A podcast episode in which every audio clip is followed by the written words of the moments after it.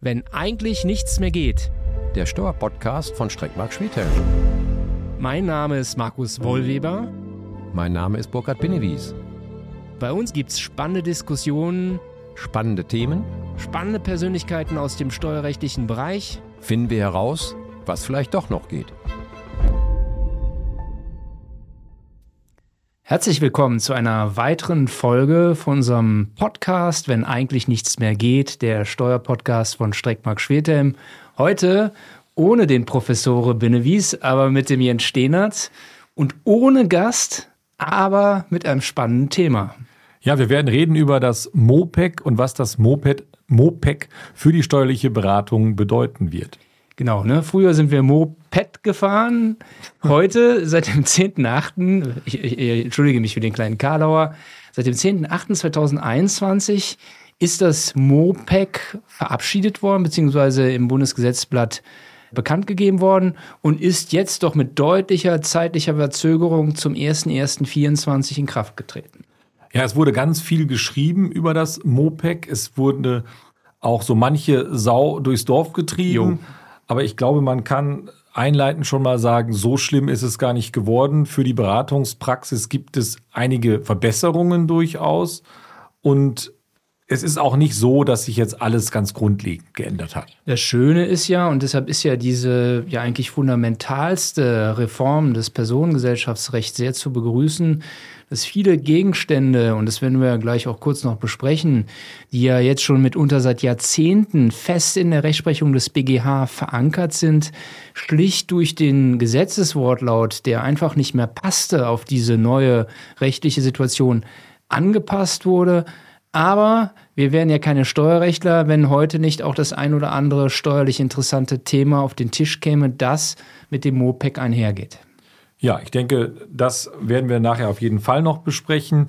Ähm, auch da können wir aber, glaube ich, Entwarnung geben. Wir wollen nicht die nächste Sau durchs Dorf jagen.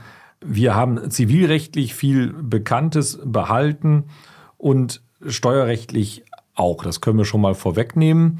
Ähm, ein großer Vorteil, den das MOPEC ja mit sich bringt, ist, die Gesellschaftsverträge sind weiter ähm, sehr variabel. Wir haben ganz viel disponibles Recht. Wir können also auch von den gesetzlichen Regelungen abweichen, sodass ich denke, in vielen Bereichen werden wir gar keinen dringenden Anpassungsbedarf aufgrund des MOPEC haben. Bei Was, was ich auch ganz schön finde, ist, ähm, dass jetzt sehr viel deutlicher eigentlich immer ausdrücklich in den Regelungen gerade zum, zur äh, GBR-Gesellschaft steht, wenn eine Regelung nicht dispositiv ist, also zwingend ist, steht dann eigentlich jetzt immer drin. Früher mussten wir das durch Auslegung ermitteln.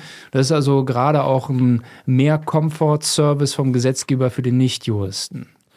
Ja, ne, auch viele ähm, Dinge, die häufig übersehen wurden in der Praxis. Nehmen wir die Erbengemeinschaft, dass die Erbengemeinschaft nicht Gesellschafter einer Personengesellschaft sein kann. Diese Regelungen finden wir jetzt ausdrücklich im BGB. Dadurch wird sicherlich auch vieles in der Praxis erleichtert. oder dass bei der Anwachsung eine Gesamtrechtsnachfolge stattfindet. Ne? Aber wir fallen wie immer schon mit der Tür ins Haus. Wollen wir einfach mal so ein bisschen systematisch abarbeiten an den Vorschriften? Ja, ich denke, ähm, nichts Neues, aber dennoch sinnvoll ist im Gesetz mal zu regeln, ist, dass die BGB-Gesellschaft ausdrücklich als rechtsfähig anerkannt wird. Sie kann selber Rechte erwerben und Ver Verbindlichkeiten eingehen. Das steht jetzt ausdrücklich im Gesetz. Hat der BGH schon 2001 so entschieden, aber ähm, es war sicherlich sinnvoll, das jetzt nochmal klarzustellen. Darüber hinaus die Unterscheidung zwischen rechtsfähiger und nicht rechtsfähiger GBR auch das kennen wir im Grundsatz, ist im Gesetz ausdrücklich geregelt. Von ganz großer Relevanz, denke ich, wird das von dir schon angesprochene Register sein. Da werden wir in der Praxis weniger, was das materielle Recht angeht, aber doch was das Verfahrensrecht angeht und unsere praktische Handhabe bei Umstrukturierungen jetzt ganz neue Erfahrungen sammeln. Wollen wir da kurz ein paar Fragen durchgehen, kurz und knackig? Gerne. Frage 1. Muss ich mich jetzt als GBR dort zwingend eintragen lassen? Ja, vom Grundsatz nicht. Ne? Vom Grundsatz muss ich da nicht rein. Die Praxis wird mich aber dann doch wieder dazu zwingen, denn jedes Mal dann, wenn ich ein Objektregister berühre in irgendeiner Form, das Grundbuch, die Gesellschafterliste in der GmbH oder auch das HGB, das Aktienregister, dann muss ich vorher als GBR eingetragen sein. Wenn ich einmal drin bin, komme ich wieder raus? Komme ich leider nicht. Ich kann die Gesellschaft auflösen, aber ich komme nicht mit einer fortbestehenden Gesellschaft aus dem Register wieder raus. Größte Vorteil, wir haben es ja schon kurz skizziert oder vorgedacht, ist die Umwandlungsfähigkeit, die sich daraus ergibt in Zukunft für die GBR. Ja, Rechtsträger neuer Rechtsform kann künftig nur noch die eingetragene GBR sein bei einem Formwechsel. Das konnte bislang natürlich jede GBR sein, künftig nur noch die eingetragene. Das ist eine Verschärfung. Umgekehrt kann künftig aber auch die EGBR formwechselnder Rechtsträger sein. Ich komme also unmittelbar von der GBR in die GmbH. Und ich kann als EGBR künftig an Verschmelzungen und Spaltungen teilnehmen. Das ist ausdrücklich im Umwandlungsgesetz jetzt geregelt. Genau, ne? früher musste man, wenn überhaupt, dann über eine erweiterte Anwachsung nachdenken. Heute durch die EGBR und ihre Eintragungsfähigkeit, wenn sie eingetragen ist, haben wir also einen größeren, erweiterten Instrumentenkasten, um gerade in die Kapitalgesellschaft zu Buchwerten zu kommen. Ja, die Frage, die sich jetzt natürlich stellt, ist, Gehe ich jetzt schon zum Gesellschaftsregister? Lasse ich mich eintragen oder lasse ich mich nicht eintragen? Was wäre die Empfehlung für die Mandanten? Also im Prinzip spricht ja nur dagegen, dass man ein gewisses Geheimhaltungsinteresse hat. Ansonsten, derzeit sind die Registergerichte, habe ich gehört, je nachdem noch relativ stark ausgelastet. Das wird sich einschleifen. Ähm, wenn ich da sozusagen keine Sorge habe oder Bedenken, da soll eigentlich keiner wissen, wer hinter der GBR steht, äh, dann kann ich das auch jetzt schon ohne Not auf den Weg bringen. Ja, und ich denke, es wäre auch ratsam, jedenfalls bei den Gesellschaften, bei denen sich immer wieder mal etwas tut, die immer mal wieder ein Grundstück kaufen oder verkaufen. Da spart man dann sicherlich bei der späteren Umsetzung eines solchen Grundstückskaufvertrags Zeit, wenn die GBR schon eingetragen ist. Genau, und dann gibt es ja auch das jetzt neu geregelte Thema zum Statuswechsel. Ein bisschen Verfahrensrecht, aber eigentlich steht da ja eine materiellrechtliche Idee hinter. Ja, es wurde in der Vergangenheit ja häufig verkannt, dass der Wechsel einer Personengesellschaftsrechtsform in eine andere sich nicht nach dem Umwandlungsgesetz oder so vollzieht, sondern ähm, lediglich durch Änderung des Gesellschaftsvertrags und entsprechende Eintragung im Register. Und da haben wir jetzt ausdrücklich im BGB, im Partnerschaftsgesellschaftsgesetz und im HGB Regelungen, die uns sagen, wie kommen wir eigentlich von dem einen Register in das andere. Ja, genau. Was ja auch noch ganz wichtig ist mit dem Register, ist jetzt der Rechtsscheinschutz, der jetzt auch im BGB geregelt ist und eben im Grundsatz, ich möchte es gar nicht zu tiefgehend besprechen, aber dafür sorgt, dass im Zweifelsfall jeder gegen sich gelten lassen muss, der in einer bestimmten Weise, zum Beispiel als Gesellschafter, in äh, dem äh, Register eingetragen ist, äh, dass er sich dann eben auch als Gesellschafter behandeln lassen muss. Auf der anderen Seite kann es auch Erleichterungen haben für die Gesellschaft selbst, wenn ich zum Beispiel Gesellschafter habe, die alleinvertretungsberechtigt sein sollen. Also ich kenne das Spiel ja häufig, wenn zum Beispiel Bankkonten eröffnet werden sollen. Ne? Dann war jedenfalls bei einer ordentlich prüfenden Bank ja häufig erforderlich, man muss den ganzen Gesellschaftsvertrag hinschicken, vielleicht sogar alle Beschlüsse. Jetzt, also wir warten mal ab, was die Banken daraus machen, müsste es eigentlich reichen, wenn man dort den äh, Registerauszug hinschickt. Da steht jetzt der Herr Wollweber als alleinvertretungsberechtigter GBR-Gesellschaft da drin. Ja, der kann dann auch alleine ein Bankkonto eröffnen. Ich denke auch, ne, wir werden immer mehr GBRs jetzt sehen, die ganz aktiv auch in größeren Einheiten ähm, unterwegs sind, wo man vielleicht früher dann versucht hat, Personenhandelsgesellschaften zu verwenden. Wobei es könnte ja auch sein, dass das zusätzlich zu, ähm, ähm, zu einer Attraktivität der KG führt. Also ich meine, die klassische, wo ein Komplementär als natürliche Person beteiligt ist, denn dieser vermeintliche Vorteil, den wir bisher hatten, dass die GBR eben in keinem Register ersichtlich ist, ist nun, jedenfalls wenn da ein Grundstück drin ist oder eine GmbH-Beteiligung, so nicht mehr vorhanden. Und wenn ich mich jetzt schon sowieso irgendwo eintragen lassen muss, dann kann ich ja auch direkt überlegen, für die Mehrzahl der Gesellschafter die Haftungsabstimmung mitzunehmen. Ja, das stimmt. Jedenfalls da, wo die Gesellschafter ein Haftungsrisiko sehen, wird sicherlich das Argument für die KG noch größer sein. Apropos Haftung, bei der Nachhaftung hat sich ein bisschen was getan, ja. was ja gerade auch für uns Freiberufler durchaus relevant sein kann, wenn es darum geht, dass wir zum Beispiel einen Berufshaftpflichtfall haben. Ne, also ähm, diese Nachhaftung ist schon immer sozusagen jedenfalls für die Außengesellschaft ja letztlich auch in der Analogie bzw. Verweisung auf 159, 160 HGB nachempfunden worden und hat jetzt einen unmittelbaren Niederschlag für die GBR auch im BGB gefunden, aber mit einer gewissen Entlastung. Denn wenn man früher gesagt hatte, ähm, die fünfjährige Nachhaftung greift auch für Steuerberater Haftungsschäden, also Verbindlichkeiten der Gesellschaft aus einem Steuerberater Haftungsschaden, wenn das Mandat nur überhaupt zum Zeitpunkt meines Ausscheidens begründet war und es danach eigentlich erst zum anspruchsbegründenden Ereignis, nämlich der Pflichtverletzung gekommen ist. Und nun wird eben vorausgesetzt, dass in dem Zeitpunkt, wo ich ausscheide, schon der eigentliche Anspruch entstanden ist, also sprich, die, insbesondere die Pflichtverletzung verwirklicht ist. Häufig kommt das, ist das eher Theorie, weil zum Glück in der Regel Deckungsschutz besteht, auch für den Ausgeschiedenen.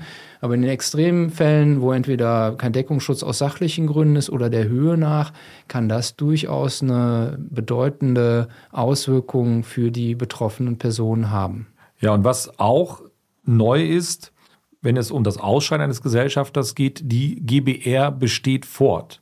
Das war ja bislang jedenfalls im Gesetz anders geregelt und der Gesetzgeber hat erkannt, dass diese gesetzliche Regelung in der Praxis fast ohne Bedeutung war, jedenfalls da ohne Bedeutung war, wo es einen ordentlichen Gesellschaftsvertrag gibt.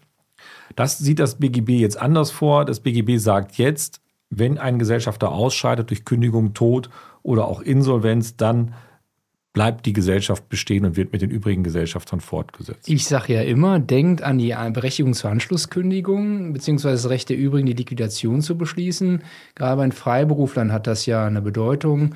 Wenn man im Streit auseinandergeht und einer kündigt, bekäme eigentlich eine Geldabfindung, können die anderen immer noch sagen, nein, das möchten wir nicht, mein lieber Freund. Wir äh, machen jetzt Anschlusskündigung oder Liquidation.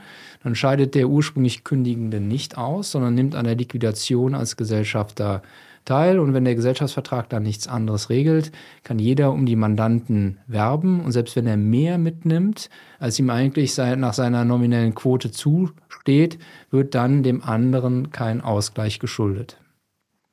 Ja, ist gerade sinnvoll bei pauschalen Regelungen, die man im Gesellschaftsvertrag hat und die sich dann doch irgendwann als grob unbillig auch erweisen können. Ja, wir sind ja sowieso große Skeptiker bei Automatismen. Ne? Lieber Gestaltungserklärungen oder äh, unter bestimmten Voraussetzungen die Berechtigung, einen Beschluss herbeizuführen, kann sehr viel genauer und passgenauer auf Lebenssituationen reagieren.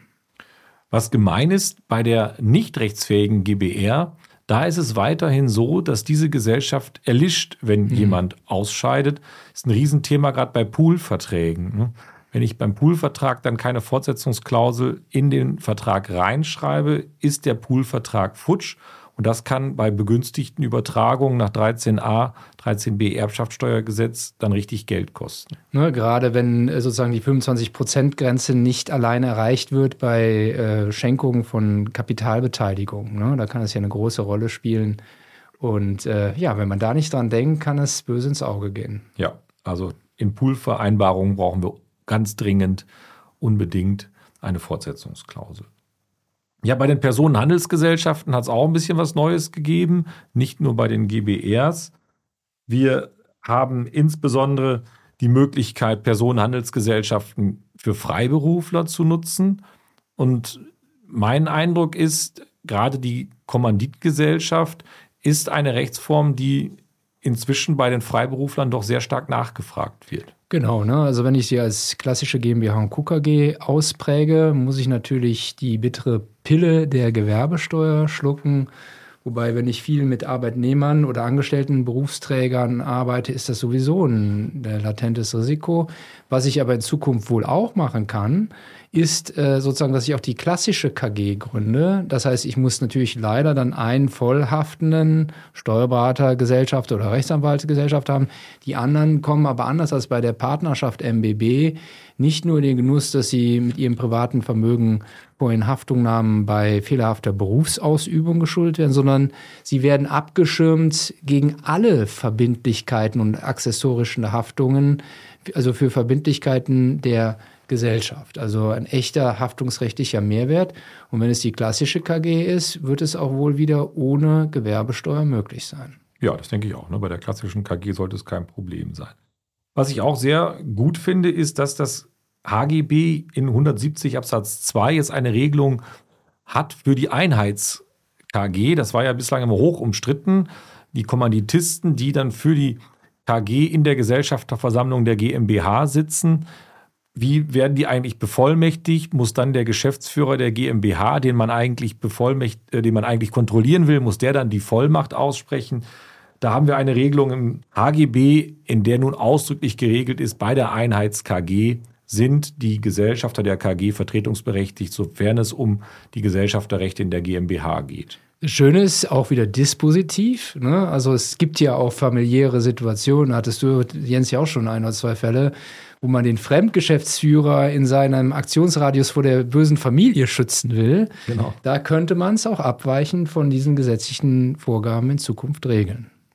Ja, spannend finde ich auch, ähm, du machst ja durchaus auch viel Gesellschafterstreit ja. und da wird es ja jetzt dann einige Fälle geben, wo der Gesellschaftsvertrag unter altem Recht geschlossen wurde. Und jetzt gibt es dann unter Geltung des MOPEC, kommt es jetzt zum Streit, wo man sich dann fragen wird, wie legen wir denn eigentlich den Gesellschaftsvertrag jetzt aus? Müssen wir ihn im Lichte des alten Rechts auslegen? Müssen wir ihn im Lichte des neuen Rechts auslegen? Ich denke, da werden noch so, wird noch so manche Schlacht zu schlagen sein vor den Landgerichten. Genau. Ja, also da fehlt natürlich noch jede Rechtsprechung. Ich meine, dass relativ klar ist, äh, Willenserklärung oder eben auch Verträge als Substrat wechselseitiger Willenserklärung müssen nach dem verobjektivierten Empfängerhorizont im Zeitpunkt des Abschlusses des Vertrages oder der Abgabe der Willenserklärung ausgelegt werden. Das heißt, wenn der Gesellschaftsvertrag vor dem 01.01.24 abgeschlossen worden ist, ist es naheliegend, dass den Wellenserklärungen ein Verständnis zugrunde lag, wie es das alte Recht widerspiegelt, sodass es da durchaus oder in der Regel dazu kommen wird, dass äh, Verträge auch nach dem 01.01.24 im Lichte der alten gesetzlichen Lage auszulegen sind. Und was mache ich, wenn ich eine Regelungslücke habe im Die, Vertrag? Die wird, also da bin ich mir relativ sicher, wenn es eine echte Lücke ist, dann durch das neue Recht aufgefüllt. Also um direkt ein Beispiel zu machen für die Personenhandelsgesellschaft, gibt es jetzt den Paragraphen 110 HGB, der eben das Beschlussmängel und Beschlussmängelanfechtungsrecht regelt. Und der Gesetzgeber hat das jetzt für die Personengesellschaft dem Recht der GmbH oder der, der Aktiengesellschaft angenähert. Es gibt jetzt die Unterscheidung zwischen bloß äh, anfechtbaren, aber zunächst wirksamen Beschlüssen. Das sind also sozusagen Beschlüsse, die an normalen Rechtswidrigkeiten kranken. Und dann gibt es eben einen Katalog von besonders schwerwiegenden Gründen, die zur Nichtigkeit führen. Das kennt man so ein bisschen von den Verwaltungsakten. Äh, 125 AO, ne, Nichtigkeit, ja. ansonsten eben nur Anfechtbarkeit. Und man ist jetzt auch gehalten, über den 110 HGB jetzt die ähm, Anfechtung innerhalb bestimmter Frist, grundsätzlich, so sieht das Gesetz vor, innerhalb von drei Mo Monaten auf den Weg zu bringen. Und um an deinen Punkt zurückzukommen, viele, also man wundert sich ja manchmal, viel ist ja geregelt in den Gesellschaftsverträgen, aber nicht selten fehlen komplett Regelungen zur, äh, zum einen zur Beschlussfindung oder zur Durchführung der Gesellschafterversammlung. Zu Stimmrechten ist häufig noch was geregelt, aber dazu gar nichts mehr. Und dann aber auch zu der Frage, wie Beschlussmängel durchgesetzt werden, wer zu verklagen ist und so weiter. Wenn da jetzt eine Regelungslücke ist, Regel 1, die Gesellschaft ist zu verklagen, zweitens Unterscheidung zwischen Anfechtbarkeit, Nichtigkeit, drittens dreimonatige Anfechtungsfrist. So wird also auch im alten Gesellschaftsvertrag die Regelungslücke dann durch das neue Recht geschlossen. Ich denke, wir hatten es eingangs ja gesagt, es hat sich jetzt nicht grundlegend alles geändert, sodass ich persönlich der Meinung bin, dass MOPEC zwingt uns jetzt nicht in jedem Fall dazu, unbedingt den Gesellschaftsvertrag umfassend neu zu ähm, gestalten. Aber ich glaube, deine Beispiele zeigen ganz gut, es ist ohnehin sinnvoll, ältere Gesellschaftsverträge immer wieder mal rauszunehmen und mal zu schauen, was habe ich da eigentlich geregelt. Ja, es ist ja, ich kenne ja noch so, du auch, Gesellschaftsverträge aus den 70er Jahren, wo man jemanden wegen unsittlichen Lebenswandel aus der Gesellschaft ausschließen konnte und so weiter. Also viele Sachen passen nicht. Äh, ist natürlich immer sozusagen ein Spiel auch mit der Büchse der Pandora. Auch in guten Zeiten muss man gut überlegen, ob man wegen einer kleinen Fragestellung plötzlich das große Rad aufmacht. Aber umgekehrt, man hat nur in guten Zeiten, wo die Gesellschafter sich alle verstehen, überhaupt die Chance, mal so einen Gesellschaftsvertrag zu äh, renovieren und zu modernisieren. Und was soll, könnte es einen besseren Anlass geben, gerade für die Personengesellschaft jetzt, als die Einführung des MOPEC, wo man sich mal ehrlich mal guckt, wo sind eigentlich Regelungslücken äh, und äh, wo wollen wir vielleicht auch das alte Recht weiter äh, gelten lassen. Ja. Das ist ja möglich, sofern die neuen Regelungen sind ja überwiegend dispositiv, soweit sie dispositiv sind, kann ich ja machen, was ich will, ich muss nur regeln. Meine Erfahrung ist auch im Bereich der Unternehmensnachfolgen, dass häufig die Gesellschafter ja in sehr jungen Jahren ihre Gesellschaftsverträge gemacht haben, die GmbH und Co. KG gegründet, die GmbH gegründet und natürlich noch gar nicht an Nachfolgeszenarien gedacht haben. Jetzt sind sie im, kurz vorm Rentenalter oder in einem Alter, wo man vertieft über Nachfolge nachdenkt. Da macht es auf jeden Fall Sinn, den Vertrag auch einmal darauf zu überprüfen, ob die Nachfolgeklauseln denn eigentlich so geeignet sind. Ja, wir hatten es eingangs schon angekündigt, auch das Steuerrecht war ja letztes Jahr doch etwas, was uns, äh, ja, man kann sagen, äh, doch Schweißperlen auf die Stirn getrieben ich hat. Ich schrei nur Gesamthands in den Orkus. Genau. Ne? Gesamthandsprinzip. Als steuerliche Berater war es ja doch ganz spannend, ja, was jetzt passiert. Ähm, aber der Gesetzgeber hatte dann doch noch ein Einsehen und hat gesagt, nein, es soll sich steuerlich eigentlich nichts ändern. Ne? Fast nichts. Ne? Fast nichts. Also die Änderungen, die es gibt, das sind ja letztlich ähm, tatsächlich dem geschuldet, dass die GBR zum Teil jetzt zivilrechtliche Regelungen hat. Ne? Wir haben jetzt möglicherweise keine Betriebsausspaltung mehr, wo wir vorher eine hatten.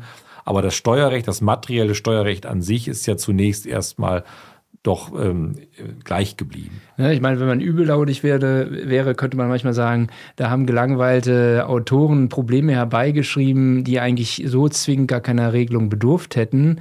Nämlich die Frage, ob, wenn jetzt nach dem 1.1.24 noch in einem Steuergesetz der Begriff, das Wort Gesamthand steht, aber äh, das BGB vom sogenannten Gesellschaftsvermögen spricht, ob man nicht wie sonst auch in steuerlichen Bereichen diesen ja jetzt veralteten Begriff Gesamthand steuerspezifisch auslegt als Gesellschaftsvermögen.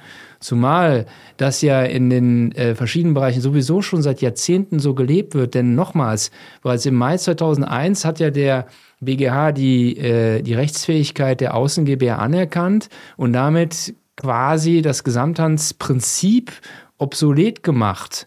Und hat keinen interessiert, ne? Im genau. Steuerrecht. Ne, und das hat keinen interessiert. Und jetzt, gut, wir haben, es schadet ja auch nicht in vielen Bereichen, wir können es ja gleich auch kurz mal ansprechen, Klarstellungen. Grunderwerbsteuer haben wir alle so ein bisschen gezittert, schauen wir uns gleich auch noch an. Äh, aber ob das, gut, wir haben es jetzt, es wäre vielleicht gar nicht in dieser Breite erforderlich gewesen. Ja, ich halte die Diskussion auch für überzogen. Ja, da wird aus meiner Sicht ähm, ein Fass aufgemacht, was unnötig war. Aber wir haben jetzt die klarstellenden Regelungen. Gehen wir es mal durch. 39 Absatz 2 Nummer 2 AO, da ist jetzt klargestellt, dass auch bei der rechtsfähigen Personengesellschaft wie bei der Gesamthand zuvor die Wirtschaftsgüter den Beteiligten zugerechnet werden. Das heißt, die vermögensverwaltende Personengesellschaft, sie bleibt transparent, schauen da durch und rechtsfähige Personengesellschaften gelten für Zwecke der Ertragsbesteuerung als Gesamthand. Das heißt, auch die anderen Normen, die für Mitunternehmerschaften gelten, 6 Absatz 5 zum Beispiel, wo wir Wirtschaftsgüter übertragen können vom Gesellschafter auf die Mitunternehmerschaft und umgekehrt.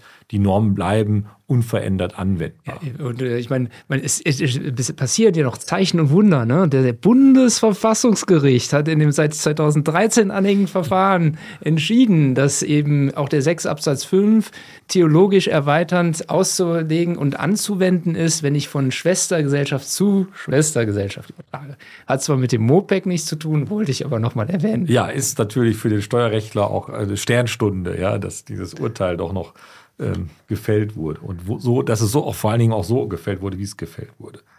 Ja, im Erbschaftssteuerrecht haben wir auch eine Klarstellung. Ähm, da gab es ja einen ewigen Streit über Jahrzehnte, wenn ich einer Personengesellschaft etwas unentgeltlich übertrage, wer ist der Schenker, wer ist der Beschenkte? Ähm, schauen wir da durch, ist die Personengesellschaft gegebenenfalls beschenkt? Das stellt jetzt der Paragraph 2a Erbschaftssteuergesetz klar. Wir bleiben bei der Transparenzbetrachtung Also ich denke, nochmal muss der BFH diesen Streit jetzt nicht entscheiden. Wobei Transparenz hin oder her, beim äh, Familienheim ist es ja nicht ganz eindeutig. Ne? Wenn Ja. ich ja sozusagen die, das Familienheim, insbesondere zwischen Ehegatten, in der GBR halte. Ja, und bei Betriebsvermögen ist es genauso, ne? dass auch da sagt die Finanzverwaltung, wenn ich einen Betrieb unentgeltlich übertrage auf die Personengesellschaft, dann soll kein begünstigungsfähiges Vermögen nach 13b Absatz 1 übertragen worden sein. Also mich überzeugt das nicht so richtig. Wenn ich sage, die Personengesellschaft ist transparent, warum soll sie dann hinsichtlich des Übertragungsgegenstandes nicht transparent sein? Aber ja, wir sind gespannt. Ne? Zum Familienheim liegt eine Revision beim BFH. Werden mal abwarten, was der BFH dazu sagt. Ich denke, die Entscheidung dürfte dann auch, auch auf die Zeit nach dem MOPEC übertragbar sein. Ja, hoffen wir es. Also ich, also ich habe da eine klare Meinung zu, klar. Ja, und dann die Grunderwerbsteuer, heißes Thema, insbesondere die Frage, die wir letztes Jahr diskutiert haben, ob zum Jahreswechsel zum 31.12.2023 unsere ganzen Übertragungen, die wir befreit nach Paragraph 5 und nach Paragraph 6 Grunderwerbsteuergesetz vorgenommen haben, ob die rückwirkend steuerpflichtig werden. Ich weiß noch, wie wir bei den Kölner Tagen Grunderwerbsteuer rauf und runter diskutiert haben, auch mit Vertretern äh, der Finanzverwaltung. Da war alles noch nicht klar.